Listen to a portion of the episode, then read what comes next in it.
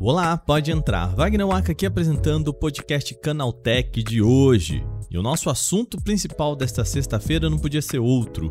Elon Musk agora é oficialmente o dono do Twitter. O executivo entrou com uma pia na mão dentro do prédio da empresa e demitiu uma fatia boa de executivos. Alguns deles, inclusive, saíram escoltados pelos seguranças. Os motivos disso a gente tenta entender hoje nesse podcast. No segundo bloco, voltamos a falar dos números de mercado de smartphones. Mais uma pesquisa mostra que o mercado está em queda, com poucas companhias vendendo mais no trimestre. E no último bloco, a Black Friday está chegando nesse próximo mês e vamos falar de expectativas. Um levantamento novo da Conversion, plataforma de SEO, mostra que 96% dos brasileiros entrevistados pretendem fazer compras no evento deste ano. Bom, começa agora o podcast Canaltech, o programa que traz tudo o que você precisa saber do universo da tecnologia para começar o seu dia.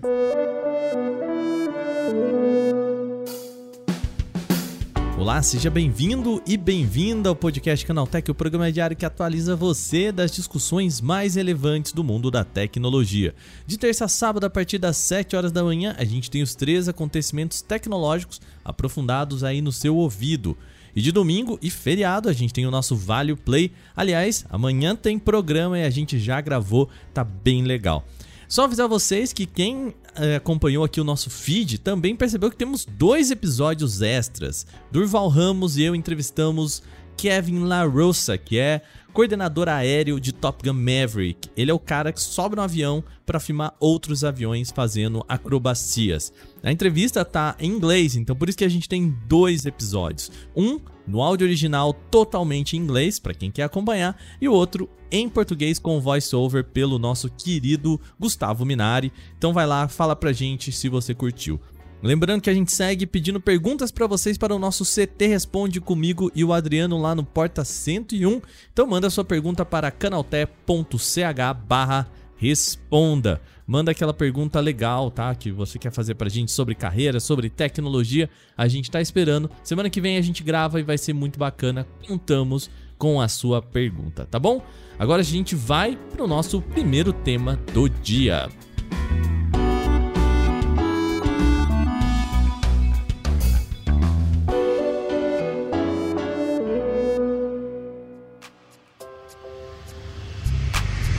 Na noite de quinta-feira, Elon Musk confirmou a compra do Twitter pelos 44 bilhões de dólares, a mesma oferta original.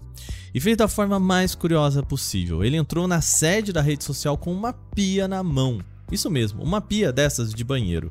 A questão bagunçou bastante o noticiário. A imagem tem relação com a expressão everything but the kitchen sink. Em tradução, seria algo como tudo menos a pia da cozinha. É uma expressão que significa uma modificação radical, ou seja, tudo vai ser diferente nesse lugar, só a pia da cozinha vai continuar a mesma. A ideia é de que a gente vai mudar tudo que é possível ser mudado ou que vale a pena ser mudado. A revelia da piadinha de executivo rico de Elon Musk, o recado tá claro, tudo vai ser diferente na rede social a partir de agora. Elon Musk chegou ao Twitter cumprindo suas principais promessas desde quando anunciou a compra da rede social. A primeira foi demitir o alto escalão da plataforma, incluindo o CEO Parag Agrawal. O diretor financeiro também, o Ned Siegel, e o chefe do departamento jurídico e de políticas e confiabilidade, Viaya Gad, também foram demitidos. Aliás, um fato curioso é que todo o conselho foi escoltado por seguranças para fora da companhia. Como disse a jornalista Alex Krantz no podcast do The Verge, Musk não quis apenas demitir esses executivos, mas também mandar um recado de humilhação. Tudo bem, uma humilhação muito cara, já que todo o conselho vai receber uma bela grana pela liquidação do Twitter. Na semana passada, a imprensa norte-americana noticiou que o homem mais rico do mundo planeja demitir 75% dos funcionários da companhia. Em vídeo recente, Musk garantiu que vai fazer cortes, mas que não deve chegar a tanto. Ainda não se sabe como que os cortes vão afetar a operação, nem se a representação brasileira também vai ser trocada. Outra mudança deve ser a reversão dos banimentos permanentes de usuários e o fim da moderação de conteúdos nos moldes atuais. A medida pode beneficiar o ex-presidente dos Estados Unidos, Donald Trump, e vários outros integrantes de movimentos anti-ciência, de grupos supremacistas e criadores de fake news. Foram todos banidos por violar políticas da rede social.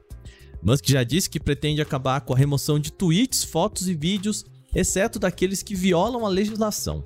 Pois é, é provável que as diretrizes da plataforma precisem totalmente ser reformuladas, já que boa parte das regras estabelecem sanções para combater discursos de ódio, desinformação e certos temas considerados delicados. Bom, o Twitter também deve se tornar uma empresa de capital fechado daqui para frente. As ações negociadas na bolsa já foram interrompidas e não devem voltar a ser negociadas. No segundo bloco, agora vamos falar de vendas de smartphones. Uma nova pesquisa da Counterpoint Research aponta que a quantidade de celulares vendidos ao redor do mundo no terceiro trimestre desse ano foi 12% menor em relação ao ano passado. Além disso, quase todas as grandes companhias sofreram decréscimos. De acordo com os analistas da agência, os conflitos entre Rússia e Ucrânia permanecem como um dos principais motivos que explicam essa redução. Fatores como a tensão política entre Estados Unidos e China, além da pressão inflacionária global, também aparecem como causadores. A empresa relata um sutil aumento nos ciclos de troca dos smartphones. O fenômeno acontece por conta da maior durabilidade dos dispositivos, assim como a falta de inovação tecnológica mais relevante nos últimos anos. Ou seja, as pessoas estão demorando mais tempo para trocar de smartphone. A Counterpoint Research identifica o segmento dos aparelhos topo de linha como os que menos tiveram efeitos da crise. Os modelos de entrada intermediário, por outro lado, tiveram quedas mais significativas. Mesmo com o resultado mais fraco em relação ao ano passado, a quantidade de aparelhos vendidos subiu em 2% quando comparado ao trimestre anterior. Esse fato pode ser explicado por importantes lançamentos. A gente teve dobráveis Galaxy Z Fold 4 e Z Flip 4, além da linha iPhone 14. A Samsung, marca que mais vende celulares no planeta, teve uma redução de 8% na quantidade de smartphones comercializados em relação ao ano passado. Nesse último trimestre foram 64 milhões de unidades contra 69,3 no ano passado. Mesmo assim, a apresentação de seus novos dobráveis auxiliou a empresa, já que os números no segundo trimestre apontavam 62,5 milhões de celulares vendidos no período. O bloco das empresas chinesas também não tem muito o que comemorar.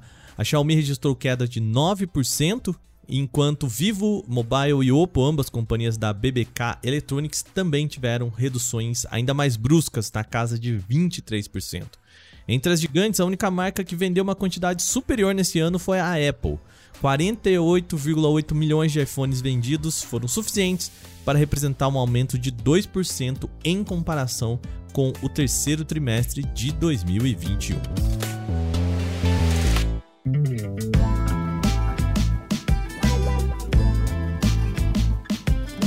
Momento de falar de Black Friday. Dados de um levantamento da Conversion, plataforma de SEO, apontam que 96% dos brasileiros entrevistados pela empresa pretendem fazer compras no evento deste ano. O número equivale a um crescimento de 8% na intenção de compras no comparativo com 2021. As cinco categorias que se destacaram como maior intenção de compra pelos entrevistados foram: em primeiro lugar, smartphones com 15% das intenções, eletrônicos e eletrodomésticos também com 15%, moda e acessórios com 12%, calçados com 11% e cosméticos com 9% das intenções. Para Diego Ivo, CEO da Conversion, apesar do recuo do mercado devido à alta da inflação, a expectativa é positiva em relação às vendas do final do ano. Ele ressalta que a influência da Copa do Mundo como incentivo ao comércio eletrônico também está em alta. Segundo o levantamento, a maioria dos entrevistados pretende realizar compras em site. Isso é o que responde 43%. Outros 30 preferem comprar através de aplicativos e 27 devem fazer suas compras nos estabelecimentos físicos. Dentre as preferências de consumo, 17% dos entrevistados se dizem atraídos a comprar pelos preços mais baratos e com descontos. Outros consumidores dizem que vão aproveitar a data para fazer compras em lojas já conhecidas, e 7% vai priorizar produtos aprovados e com selos de qualidade. Ainda há preocupação com golpes. Cerca de 75% dos entrevistados disseram ter medo de fraudes na Black Friday. Os dados apontam que o valor do ticket médio aumentou para esse ano. A maioria dos entrevistados, 32%, pretende gastar entre mil e três mil reais. Dentre os meios de pagamento, 32% dos entrevistados vão utilizar cartão de crédito, enquanto o Pix fica em segundo lugar, com 18% dizendo que vão preferir esse tipo de pagamento.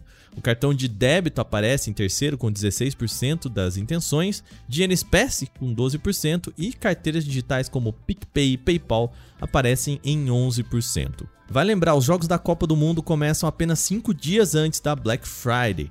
Essa coincidência impactou de forma positiva o aumento da intenção de compras para esse ano. Dentre os entrevistados, 91% diz que vai assistir aos jogos, 70% deve comprar algum artigo relacionado ao evento. Alguns dos mais procurados são camisetas, 57%, material esportivo como bolas e luvas, 41%, eletrônicos com destaque para os televisores, 28%, smartphone, 27% e chuteiras, 23%.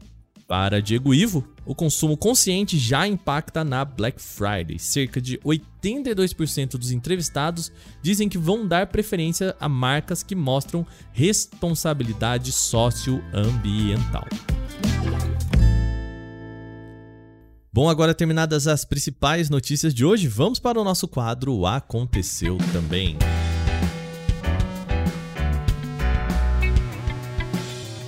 O Aconteceu Também é o quadro em que a gente fala das notícias também relevantes, mas que não geram uma discussão maior. A Xiaomi apresentou um novo projetor chamado de Redmi Smart. Esse novo aparelho com a marca Redmi vem em duas versões. Tem a comum, ou que a gente pode chamar de padrão, e a versão Pro. Apenas o modelo mais avançado traz 16 GB de armazenamento interno. A versão padrão conta com apenas 8. Além disso, a variante Pro também conta com correção omnidirecional automática de projeção, desvio automático de obstáculos e alinhamento e foco automático de acordo com as condições.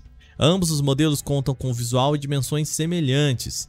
Dessa forma, ele pode ser colocado em quase qualquer ambiente com um certo nível de praticidade. Os dois são capazes de projetar imagens de 40 a 100 polegadas a uma distância de 1.07 a 2.67 metros, respectivamente. Em todos os casos, a resolução máxima é de Full HD com um brilho máximo de 150 ANSI lumens. Na parte interna, os projetores contam com um sistema duplo de speakers de 3 watts com suporte para a tecnologia Vanos de som surround virtual.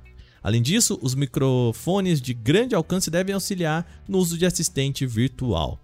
Por enquanto, o aparelho é exclusivo no mercado chinês, com preços tão parecidos a mil reais na conversão direta sem contar impostos. O Google anunciou uma integração entre o Google Meet e o Zoom para permitir a participação em videoconferências por qualquer uma das plataformas. A chamada interoperabilidade vai estar disponível ainda esse ano e não deve ter nenhum custo adicional para quem assina o Zoom. Nesse momento, somente usuários do Meet no Chrome OS poderão usar essa chamada interoperabilidade. Após os testes avançarem, outras plataformas também devem ser contempladas, com reuniões iniciadas tanto de um lado, o Google Meet, quanto do outro, o Zoom, via Android, Windows, Linux e macOS. Essa não é a primeira vez que o Google Meet une forças a um rival para se beneficiar. Em setembro do ano passado, foi confirmada uma parceria semelhante com a Cisco WebEx, oferecendo a interoperabilidade com dispositivos da empresa usados para videoconferências empresariais. O jogo Resident Evil Village ganhou um novo conteúdo extra chamado de Expansão de Winters. O pacote conta com uma nova campanha batizada de Sombras de Rose, com cerca de 4 horas de duração. O foco é em uma trama que se passa quase duas décadas depois dos acontecimentos do jogo principal. A expansão de Winters também traz consigo um elemento muito pedido pelos fãs, Resident Evil Village agora pode ser jogado inteiramente com uma visão acima do ombro do protagonista Ethan. A dinâmica aproxima o jogo dos recentes remakes da franquia de horror, além de entregar a acessibilidade necessária para quem passava mal com a visão em primeira pessoa. A expansão de Winter está disponível para PC, PS4 e Xbox One e tem otimização gratuita para PlayStation 5, Xbox Series X e Series S. O conteúdo deve ser adquirido separadamente por quem já tem o jogo, enquanto a Gold Edition do game já reúne o jogo base com todos os extras. Quando a Apple anunciou o iPad de décima geração com porta USB tipo C, muitos fãs da linha ficaram animados por poder ter uma opção mais rápida de transferência de arquivos. Porém, segundo testes realizados pelo The Verge, a entrada funciona na mesma velocidade do cabo Lightning. Com isso, ele tem suporte apenas para velocidades de USB 2.0, ou seja, 480 megabytes por segundo. Para efeito de comparação, o iPad Pro tem USB tipo C, compatível com Thunderbolt 3, chegando a 40 gigabytes. A entrada ainda é mais lenta que o último iPad Air, que chega a 10 GB. O iPad mini, mais recente, também ganha a corrida com suporte a 5 GB. A imitação do iPad 10 não é mencionada na ficha técnica oficial da Apple e a marca também não deu motivos oficiais para esta decisão. O Instagram está testando uma nova interface para versão em navegadores. Basicamente, a mudança está na disposição dos botões da barra superior. Agora essa barra fica na vertical, ali no lado esquerdo, e toma mais espaço da tela, mas não atrapalha o consumo de conteúdo. A área ainda comporta os atalhos para a página inicial, pesquisa, explorar, mensagens, notificações, criar, perfil e mais. Com essa nova interface também foram introduzidas novas animações, as transições suaves para abrir menus menores, como as abas de pesquisa e notificações. Clicar nos botões Explorar, Página Inicial e Perfil também leva o usuário para páginas diferentes, então a navegação não é tão uniforme assim. A expectativa é de que essa nova interface chegue aos usuários aos poucos.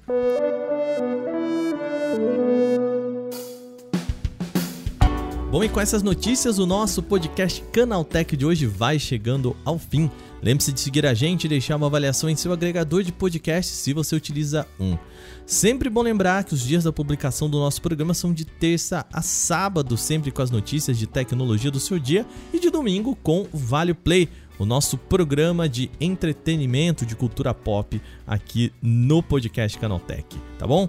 Amanhã então a gente tem Vale Play. Esse episódio foi roteirizado, apresentado e editado por mim, Wagner Waka, com a coordenação de Patrícia Gnipper. O programa também contou com reportagens de Vinícius Mosquen, Alvenir Lisboa, Felipe Demartini e Igor Almenara. A revisão de áudio é da dupla Gabriel Rime e Mari Capetinga e a nossa trilha é uma criação de Guilherme Zomer. A gente vai ficando por aqui. Amanhã tem Vale Play. Eu te espero lá. Aquele abraço. Tchau, tchau.